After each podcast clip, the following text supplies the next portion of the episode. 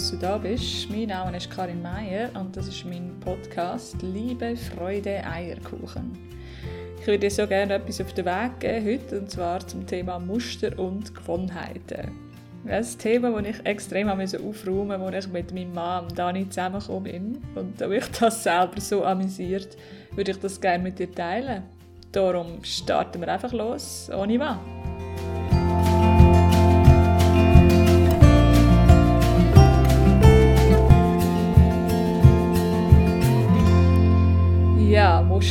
Muster und Gewohnheiten. Eine Lektion, die uns immer wieder begegnet ist.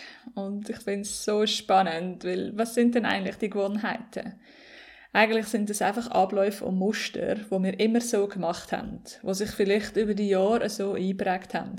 Das haben wir zum Beispiel von unseren Eltern oder Großeltern, Freunden oder Verwandten abgeschaut und machen das heute einfach immer noch so. Wir sind ja damit aufgewachsen, wir kennen ja gar nichts anderes. Und es scheint so normal für uns.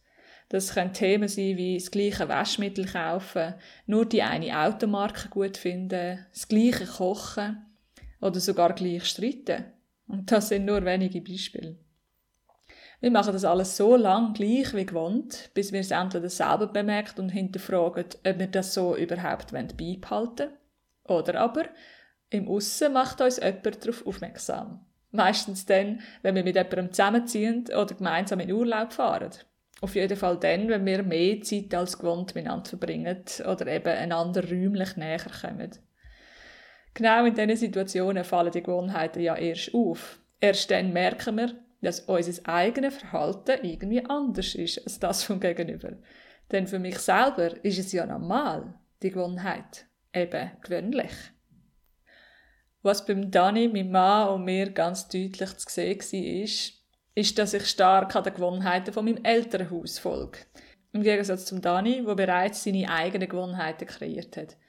Viele von diesen Gewohnheiten, die ich von den Eltern übernommen habe, habe ich nicht hinterfragt. Ich bin einfach damit aufgewachsen und habe das mitgenommen. Ein Beispiel aus unserem Leben. Ich bin aufgewachsen in einer Familie, die täglich zusammen zu Mittag gegessen hat. Meine Mami hat also immer dafür gesorgt, dass das Essen vom Tisch bereitsteht, wenn der Papi vom Arbeiten heimgekommen ist. Sie hat also die Kocherei immer so geplant, dass er um halb eins einfach direkt ansitzen und kann essen kann. Weil seine Mittagspause ist schliesslich zeitlich beschränkt gewesen. Das habe ich super sinnvoll gefunden, habe auch nichts anderes gekannt und habe automatisch gedacht, dass das im Papi auch irgendwie dient. Ergo habe ich das in mein Leben integriert und mit dem Dani auch so angewendet. Wenn er dann auch am Abend zum Beispiel ein bisschen länger arbeiten als ich, habe ich ihm gesagt, dass er mir doch schreiben soll, wenn er den Zug nimmt. Dann habe ich nämlich gewusst, ich habe noch gut 45 Minuten Zeit, um etwas zu essen vorzubereiten, bis er da ist. Und so bin ich jedes Mal mega stolz gewesen, wenn ich pünktlich auf seine Heimkehr mit dem Essen fertig bin. Nur habe ich den Dani nie gefragt, ob er das denn überhaupt auch gut findet. Ich bin einfach davon ausgegangen, dass er das auch toll findet, so wie mein Vater halt. So ist es dann bald dazu gekommen, etwa beim dritten Mal, dass er mir nicht geschrieben hat, wann er dazu genommen hat. Und plötzlich steht er daheim, ohne dass ich überhaupt gekocht habe. Ich habe mich total schlecht gefühlt und so ist gerade eine angespannte Diskussion entstanden. Ich habe das Gefühl, ich habe meine Pflichten nicht eingehalten und Dani hat überhaupt nicht verstanden, was da passiert. So ist ein mega spannendes Gespräch entstanden. Er hat sich nämlich auch schon gefragt, warum ich dann immer wissen will, wenn er den Zug nimmt. Er hat sich wie so ein bisschen kontrolliert gefühlt von mir. Eigentlich wäre er sogar lieber einfach noch ein paar Momente auf dem Sofa gehockt, um richtig anzukommen, statt sofort gerade zu essen. Ich finde das so spannend. Wir haben uns so amüsiert. Ich habe ihm dann von meinen Eltern und dieser Gewohnheit erzählt und dann ist ihm ein Licht aufgegangen und alles klar gewesen. Und am Ende von dem Gespräch sind wir beide irgendwie erleichtert gewesen, dass die Kocherei zukünftig ein bisschen entspannter darf sein, dass wir keinen Zeitdruck haben, vielleicht sogar zusammen kochen und er einfach kann heimkommen, wenn er will. und ich glaube, das gemeinsame Kochen ist eine der grösseren Herausforderungen für Berli. So viel spielt sich ab in dieser Küche und bei jedem Einzelnen, weil jeder bringt ja seine Muster mit. Das ist so faszinierend. Auch hier ein kleines Geschichtchen aus meinem Leben. Früher haben wir sehr viel Besuch gehabt und immer wenn wir Besuch hatten, hat der Papi gekocht. Er war sehr guter Hobbykoch und eines von uns Kind hat immer helfen. Das bin oft ich und ich habe mich einfach ein bisschen blöd angestellt. Ich glaube, sehr an seine Nerven zerrt. Er hat auf jeden Fall ganz klare Vorstellungen gehabt, wie das Ergebnis aussehen soll und ich habe das irgendwie nicht angebracht.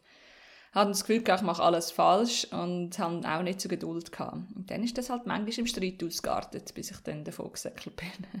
Verstehe mich nicht falsch, das ist frei von Vorwurf oder Schuldzuweisung. Es ist einfach eine Erzählung aus meiner Sicht. Die Erfahrungen haben mich einfach beeinflusst und dort ist auch ein Glaubenssatz entstanden, der mich lange begleitet hat, nämlich, dass ich dem Papi seine Vorstellungen nicht genüge. Aber über Glaubenssätze geht es dann in einem anderen Podcast. Auf jeden Fall habe ich nicht wirklich Freude am Kochen entwickelt. Ich habe ja immer das Gefühl, etwas falsch zu machen.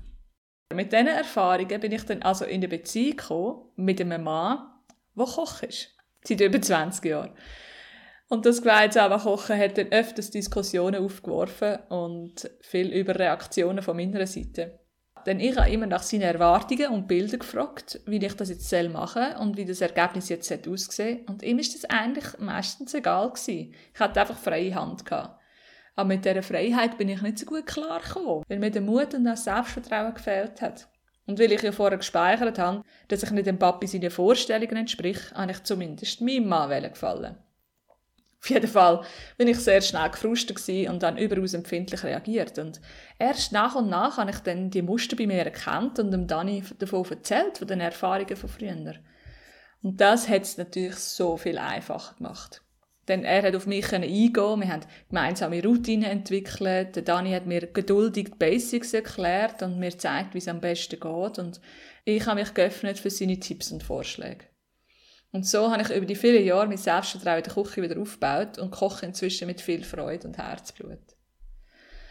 Also was mir besonders aufgefallen ist bei all den Diskussionen über die Gewohnheiten und Muster, sind eigentlich drei Punkte. Erstens, wir treffen Annahmen. Besonders wenn es Erinnerungen aus der Kindheit sind, die sich damals immer so abgespielt haben, gehen wir einfach davon aus, dass das noch immer so ist, auch wenn es gegenüber gewechselt hat. Wir nehmen an, wie bei meiner Geschichte zum Beispiel, was darum geht, für den Partner pünktliches Essen bereitzuhalten, dass das fürs Neue Gegenüber auch stimmt. Ich habe es einfach angenommen, dass der Dani mit dem auch zufrieden ist. Zweitens, ich gehe immer von mir oder von meiner Sicht aus.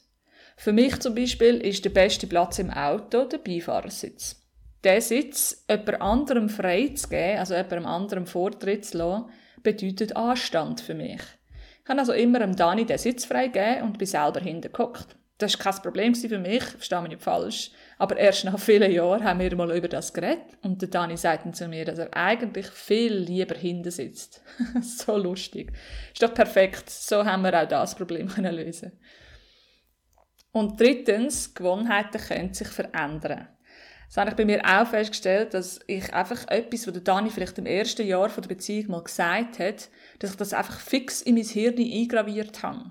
Und heute, neun Jahre später, ist es doch tatsächlich möglich, dass sich seine Meinung geändert hat. Darum macht es wirklich Sinn, über die banalsten Sachen wieder mal zu reden. Sei es Farben, die man gerne hat, Speisen, die man nicht mag essen, Orte, die man mal besuchen will, Objekte, die man vielleicht im Haushalt vermisst. Die scheinbar kleinsten Themen halten spannende Gespräche bereit. Ja, bei all unseren Mustern und Gewohnheiten haben wir also wirklich gelernt, wenn wir offen und ehrlich darüber reden, dann können wir etwas erkennen und schließlich verändern. Und wer weiß, vielleicht könnt ihr auch ihr eure neuen Gewohnheiten kreieren. Oh, ich bin so gespannt, ob du das auch so ein interessantes Thema findest wie ich. Vielleicht hast du dich gerade selber erkannt in meiner Geschichte oder hast dich ertappt bei etwas. Schreib mir so gerne deine Meinung auf Instagram auf Coaching oder besuche mich auf meiner Homepage mayakarim.com. Danke fürs Zuhören und bis bald wieder. Tschüss.